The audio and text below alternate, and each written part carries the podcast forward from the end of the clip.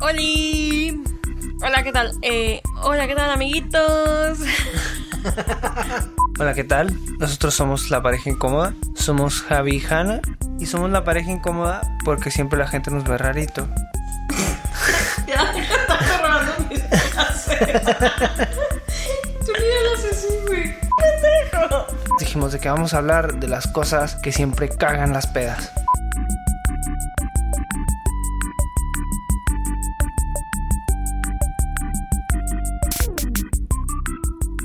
Buenos días, tardes o noches, depende de cuándo nos estés escuchando.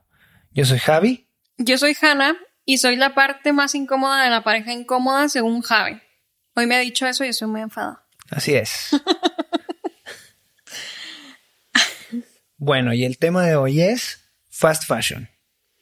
Y el tema se nos ocurrió porque yo estaba revisando entre mis cajones de ropa que me iba a poner. Y entonces, pues ya estaba viendo esto sí, esto no, ta, ta, ta, tardándome mil horas como todo, toda la vida. Y de repente saco una camisa que me acabo de comprar hace nada en una tienda que de ropa de moda rápida y resulta que ya tenía hoyitos. Y no, no tengo termitas, o sea, solo se arruinó con la lavada. Polilla. la, la camisa es de madera. Gracias por la corrección. Me refería a polillas. Me confundí. La gente se equivoca. no te preocupes. Es porque eres la parte incómoda. De la pareja incómoda. Ok, como sea. Y por eso se nos ocurrió hablar de la fast fashion. Pero bueno, les voy a definir un poquito el término de fast fashion, de que los sacado de internet, eh, obviamente. Y bueno, es un término que se utiliza para describir ropa que se hace en producción masiva, que suelen replicar diseños de pasarelas y lo hacen a un costo súper bajo y con materiales de baja calidad. Sí, bueno, este, este tema implica un montón de aspectos y toca muchos, muchos temas así económicos, sociales, este, ecológicos, ecológicos, incluso hasta de política, ¿no? Y este, y por eso lo escogimos. La verdad es que que no, no, pensábamos que fuera tan complejo hasta que, hasta que nos pusimos a investigar. Y creo que es bien importante que nos demos cuenta de las cosas que estamos consumiendo, ¿no? Sí, la verdad es que sí. Este. La verdad es que investigando como más a fondo el tema, que ya sabíamos un poco, ¿no? Pero ahora como que nos pusimos bien para informarnos para ustedes. Y no deja de salir mierda en este tema y las miles de razones por las que está mal. Pero bueno, empecemos un poco contando que esto tiene un impacto ambiental súper heavy. O sea, porque es ropa que no dura nada, que se va a la basura, que muy poquita de esa ropa se recicla, como un 10% de toda la ropa que se genera, que es un montón, solo se recicla. O sea, casi el 90% es se quema, que eso produce gases tóxicos, o se deja así en la basura. Y es, está cabrón, ¿no? Porque, porque yo estaba viendo, por ejemplo, que, que la industria de la moda ahorita está contaminando más que la industria de, de los viajes en, en, avión, por ejemplo. Y este, que produce más, más, más dióxido de carbono, ¿no? Más gases eh, invernadero. Yo leí que era, o sea, que la industria de la moda contamina más que los viajes en avión y los envíos en avión. O sea, todo eso junto. Ah, ok, ya. Sí, sí, todo, toda la industria aeroespacial. Exacto. Damn it. Y luego, aparte de eso, el rollo este de que. O sea, generalmente, por ejemplo, se hace la fabricación de las, de las prendas en, en, países en donde la ley pues es bastante laxa, ¿no? Porque lo que quieren pues es pagar lo menos posible. Entonces, en esos países la, las, las fábricas incluso vierten sus desechos en, en, en cuerpos de agua naturales y pues provocan un chingo de contaminación y de, y de enfermedades a la gente que vive alrededor de esas fábricas, ¿no? Por no hablar, que lo vamos a tocar más adelante, de los abusos este, laborales, ¿no? Del que sufre toda la gente que, que trabaja en, en, esa industria. Sí, pero hablando del tema de la salud, me parece súper importante porque uno se piensa que, que solo afecta ¿no? a los que están trabajando en esas fábricas y les hace daño, pero no. descubrimos que también nos afecta a todos nosotros porque mucha de esa ropa se fabrica con telas sintéticas que te producen daños en la piel. Incluso te puede llegar a dar cáncer en la piel. Encima también, o sea, se hacen con, con tintes tóxicos, no solo los materiales como sintéticos. Y también muchas de ellas, especialmente los accesorios, tienen grandes cantidades de plomo. O sea. Pero quieres acá unos lentes de 30 pesos. Sí, exacto. Una, esa joyería, ¿cómo se llama? La de fantasía. Pues no. Eso tiene plomo, es lo más probable. Y bueno, creo que es un buen momento para meter la sección de datos duros. Datos duros. Y platicarles que a diferencia de como normalmente se hacía antes, que la moda tenía dos, dos temporadas, ¿no? La de, la de primavera-verano y la de otoño-invierno. Y a veces le ponían otras dos, que creo que no me acuerdo cómo se llaman, pero es como pre, pre-otoño y otra, no sé cómo se llama. Pues a partir de que llegó la industria del fast fashion, hay aproximadamente 52 microtemporadas a lo largo del año. Eso quiere decir que cada semana hay una nueva colección saliendo. Qué locura, ¿no? Como que te preguntas, ¿en verdad necesitamos tantas temporadas? O sea, supongo que sea gente que se compra ropa cada semana, pero... Deja tú tantas temporadas, tanta cantidad de ropa. O sea, porque ahora creo que va a ser el, creo que va a ser un tema recurrente, ¿no? En, el, en este episodio, pero pues es que te están vendiendo para que para que uses una o dos veces y lo tires y compras otra cosa y así, ¿no? Sí, sí, o sea, de hecho está diseñada a, adrede para eso. O sea, para que se te descomponga como mi camisita que ya se me descompuso y tengas que comprar nuevas. Pero en verdad, hay que preguntarse, ¿me sale más barato eso? Estar comprando ropa cada rato que se me echa a perder, a ahorrar un poquito más y comprarme a lo mejor unos jeans que me van a durar más tiempo. Pues no sé, pero nosotros estamos empezando a hacer eso ya desde hace rato. No les vamos a mentir y les vamos a decir, no, ya no compramos en ropa en tiendas de fast fashion porque es una mentira. Eh, si lo hacemos muy de vez en cuando y hemos bajado mucho nuestro consumo, pero ahora intentamos más como eso, como comprarnos una prenda una vez al mes o a veces cada dos meses que nos cuesta un poco más, pero que sabemos que nos va a durar más y nos deja la conciencia tranquila y comprar las prendas que necesitamos, no, no salirnos a comprar por comprar, ¿no? Sí, bueno, y también. no nos vamos de shopping. No, bueno, y menos en la pandemia, o sea. Como que llegó la pandemia y te preguntas, pues, ¿para qué quiero ropa si puedo andar todo el día en pijamas? no sé, ahora una buena inversión me parecen las pijamas. Una pijama, sí, sí, sí. bueno, nos compramos. Lo último que nos compramos fueron las pantuflas. Y eso fue ah, una súper buena inversión. Sí. Super compra de pandemia. Sí. y no las compramos en Amazon. No. Y bueno, ahora vamos a pasar a la sección de trivia. Trivia. Javi, te voy a decir tres nombres de marcas. Dos de ellas son marcas que no son muy éticas con el medio ambiente y con todo lo que estamos hablando. Y una sí. Ok. Tienes que adivinar cuál es la ética, ¿ok? Ok. Una sí es ética, dos no. Exacto. Ok. Está Levi's o Levi's, como dicen aquí en España. Urban Outfitters y Primark. Primark definitivamente no. Vale. No sé, o sea, yo me siento como, como impulsado a decirte Levi's, pero es muy probable ¿Por qué no quieres dejar de comprar los pantalones de Levi's? No, o sea, porque sí me gustan un chingo, pero creo que hablan tanto como de, responsabilidad ambiental y esas mamadas que, que me hace pensar que tal vez están mintiendo. Bueno, ya nomás elige. Ok. Levi's o Urban Outfitters. Creo que los que se portan bien son Levi's. Estoy harta de que siempre adivines, estoy cansada. De verdad. Ahora dije, no lo va a adivinar. Va a pensar que el Levi's no. No, porque Urban Outfitters vende muchas cosas. Tiene muchas cositas y son baratas. Bueno, sí. Eh, Levi's es de las marcas más sostenibles y económicas. Entonces son, siempre son una buena opción. Eh, y les voy a contar como dos chismecillos de, de Primark y el otro de Urban Outfitters. El de Primark es que creo que fue en el 2015, no estoy segura, pero por ahí, que tuvieron como una gran controversia porque en una tienda de Primark, de no me acuerdo en qué parte del mundo, la verdad, eh, había cosido en las etiquetas mensajes de SOS. Y también encontraron cosido en una etiqueta un mensaje de, de una persona que estaba pidiendo ayuda, que porque los hacían trabajar eh, hasta 15 horas sin parar.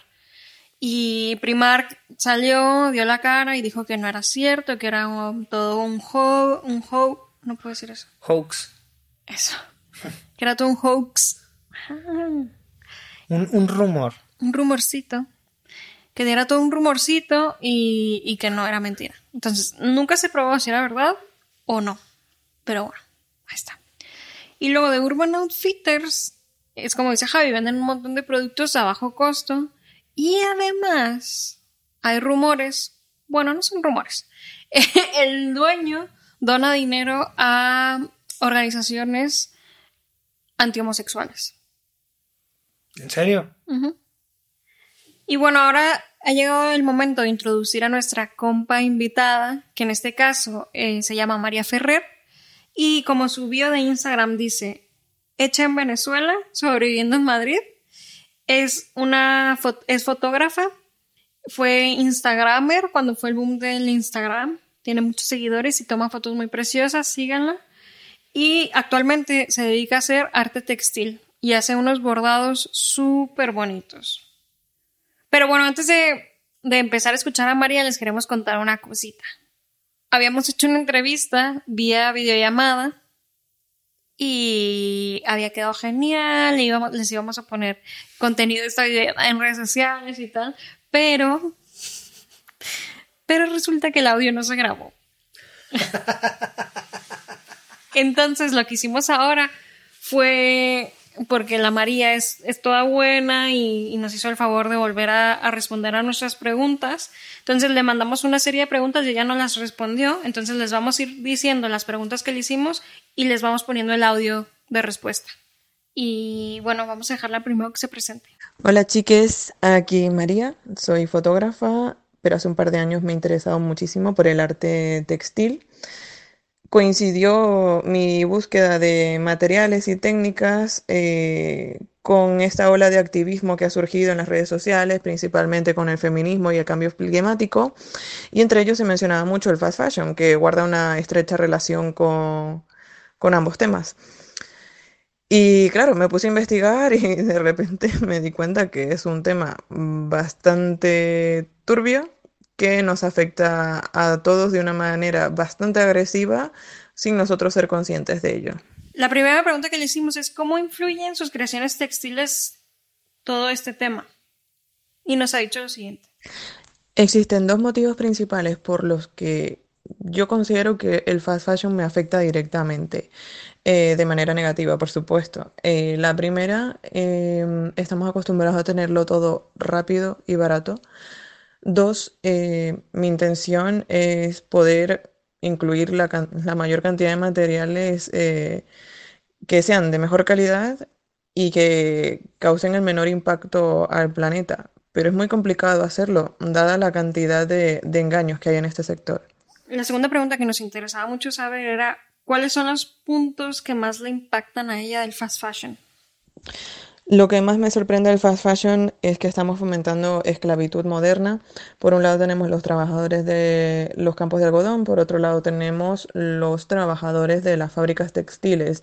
Ambos grupos se enfrentan a una carga de trabajo completamente desproporcionada que si no la cumplen diariamente se enfrentan a consecuencias tales como palizas eh, y violaciones. Eso sin mencionar el trabajo infantil y el trabajo forzoso ya es bastante obsceno la miseria que cobran por el trabajo que realizan. Algunos de ellos ni siquiera cobran. No hay más que buscar en Google el nombre Rana Plaza eh, para que puedan comprobar cómo en 2013 se derrumbó una fábrica como consecuencia de ello 1.117 fallecidos, una gran cantidad de heridos. Ya habían dado la voz de alerta a sus jefes de que habían grietas, que el edificio no estaba en condiciones, pero eso daba igual. Lo importante era que fluyese el trabajo y los beneficios para estas empresas a las que consumimos nosotros de este lado del planeta. Por otro lado, con respecto a la recogida del algodón, tenemos Uzbekistán, que prácticamente tiene el sector militarizado, los trabajadores con miedo. Hay muchísimas empresas que han boicoteado eh, el algodón de este lugar, pero como hay vacíos legales eh, en el sector textil, en el sector de la moda, no están obligados a marcar su procedencia. Así que ese algodón finalmente termina en muchas de las marcas que lo boicoteaban. Incluso hay algún distribuidor que puede hacer el engaño de marcar que, que, tu, que tu prenda está hecha en X lugar con un material de X procedencia, porque al fin y al cabo con este algodón, por ejemplo, al no poderlo rastrear, aunque tú estés cometiendo la ilegalidad de que no está hecho donde diga la camiseta, no pasa nada, porque es que no van a poder rastrear que finalmente ese algodón venía de Uzbekistán. Por otro lado, el algodón eh, se ha ido modificando genéticamente para que eh, se pueda eh, producir en masa. Por lo tanto, muchos agricultores de la India han tenido que adaptarse a este nuevo sistema. Por lo tanto, tienen que responder a estas empresas que se han dedicado a modificar el algodón y creando pesticidas especializados para este tipo de algodón. ¿Qué es lo que pasa? Que estos agricultores se endeudan con estos empresarios, hay veces que no llegan a la cantidad de algodón que necesitaban, no tienen los beneficios necesarios para poder afrontar la deuda.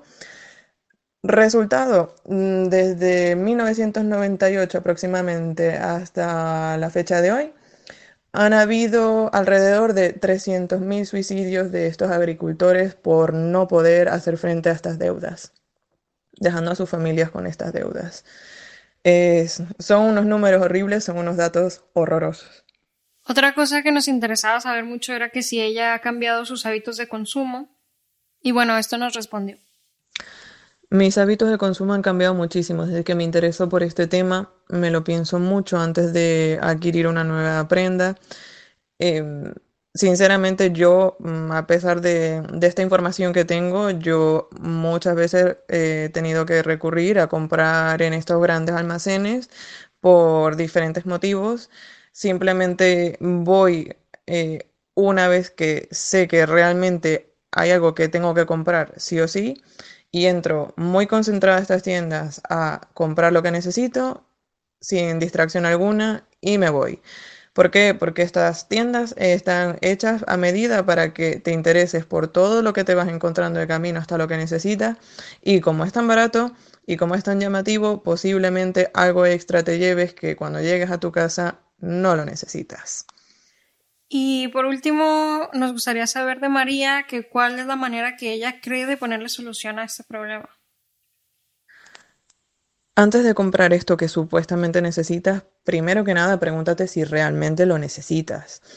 Eh, en el caso de que sea así, busca alguna tienda de segunda mano, puede que lo encuentres allí, o si lo necesitas para una sola ocasión, intenta pedirlo prestado o alquílalo. Puede que incluso tengas esa prenda en casa y simplemente sea necesario repararla o eh, modernizarla. Si tienes que recurrir finalmente al fast fashion, no pasa nada. A todo nos ocurre por diferentes motivos. Eh, puede que dejando de, consumir en masa estos grandes almacenes no sea la solución, porque si, si pierden beneficios, de donde van a empezar a recortar es desde abajo. Una manera de ayudar a estos trabajadores es investigar sobre los diferentes grupos y asociaciones que están ayudándoles directamente, dándoles acceso a salud, alimentación, incluso a trabajo digno que, que bastante se lo merecen después de tantos años de, esclavitud. Chiques, muchas gracias por la invitación, de verdad ha sido un honor. lo he intentado resumir de la mejor manera posible, pero es un tema súper, súper, súper amplio. Eh, a todo el que esté escuchando este podcast, por favor, que averigüen un poco más al respecto para tener toda la información de nuestro lado y así poder tomar decisiones responsables. Sí está cabrón, ¿no? Como enterarte de todas estas cosas, de todo lo que cuesta el el llamado este estado de bienestar, ¿no? Que, se usa mucho la palabra aquí en Europa o, o, en Estados Unidos, o sea, como darle la sensación a la gente de que puede consumir un chingo, ¿no? Que, que, que ahora está bien porque puede consumir mucho. Sí, exacto. Es como estábamos viendo el programa en Netflix de Patriot Act con Hassan, ¿qué? con Hassan Minaj y es como eso que, por ejemplo, saca Valenciaga unos tenis, unas zapatillas, como dicen acá, y que te cuestan un montón de dinero, pero luego la saca otra marca como Zara o H&M, Zara, y te cuestan 50 pavos, pero claro, ¿a precio de qué? Y es como la quote que subimos ayer en nuestras redes, que es como, puede parecer que la fast fashion sale barata, pero en verdad le sale muy caro a mucha gente y a nuestro planeta. Y aparte, o sea, por, por otro lado, luego hay un montón de, de marcas, como te decía ahorita, de Levi's, ¿no? O sea, que no sé, que tal vez no es el caso de Levi's, pero que ya no sabes ni en qué confiar. Porque las marcas empiezan a utilizar términos como, Sustentable. como sustentable o eco-friendly o cosas por el estilo, que en realidad no están reguladas. y pueden significar cualquier cosa. Ajá. O sea, es como ponerle a unas papitas fritas eh, hechas 100% naturalmente. Pero natural tampoco significa nada, o sea, no está bajo ningún, no está sujeto a ningún tipo de legalidad. Claro, el petróleo mismo- es natural. Lo mismo pasa con sostenible. Y una cosa que, que me impactó muchísimo es ver que en algunas etiquetas de algunas tiendas de ropa, que seguro las han visto, que dicen hecha con materiales sustentables y resulta que sí, pero solo la etiqueta, o sea, no la prenda. Y a eso se le llama greenwashing.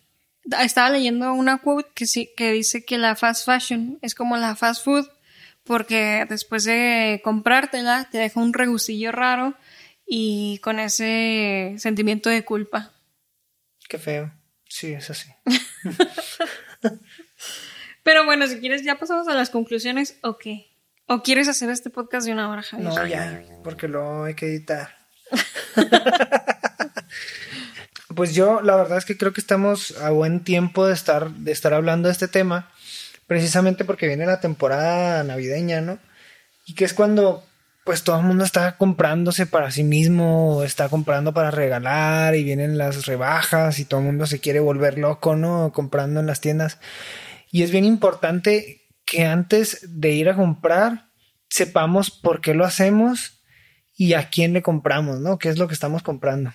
O sea, porque no importa que, que tú pienses que está bien barato lo que estás comprando, en realidad estás comprando pura basura y aparte estás pagando por el sufrimiento de otra gente. Entonces, pues no sé, creo que es momento de, de, de aprender que como consumidores tenemos un chingo de poder para, para ayudar a que estas injusticias pues no sigan pasando, ¿no? Y yo para cerrar el tema, no sé si a ustedes allá afuera les pasa como a nosotros aquí, que desde la pandemia como que mis prioridades han cambiado muchísimo y comprarme ropa ya no es. Porque te das cuenta que estando aquí encerrado, el mundo, pues no siendo el mismo de antes, como que, que, ¿qué? O sea, no sé, para mí la ropa perdió un significado que quizás le daba malamente yo. Entonces ahora como que lo dije a broma, pero no, pues yo prefiero traer ya más bien ropa como en casa, unas pijamas y, y ya está, o ropa para hacer ejercicio, porque hacer ejercicio en la pandemia está muy bien, porque te descarga la mente.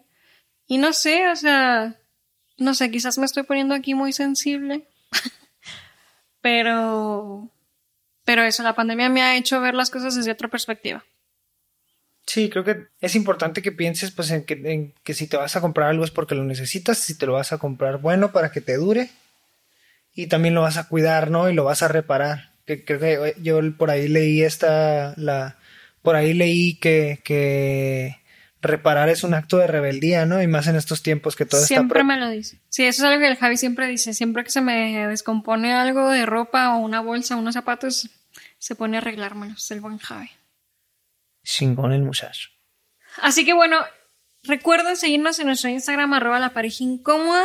Escúchenos en Spotify, en Podimo, que es una plataforma para escuchar podcast que próximamente va a estar disponible en Latinoamérica, en Apple Podcast y en anchor.fm. Nos vemos a la próxima.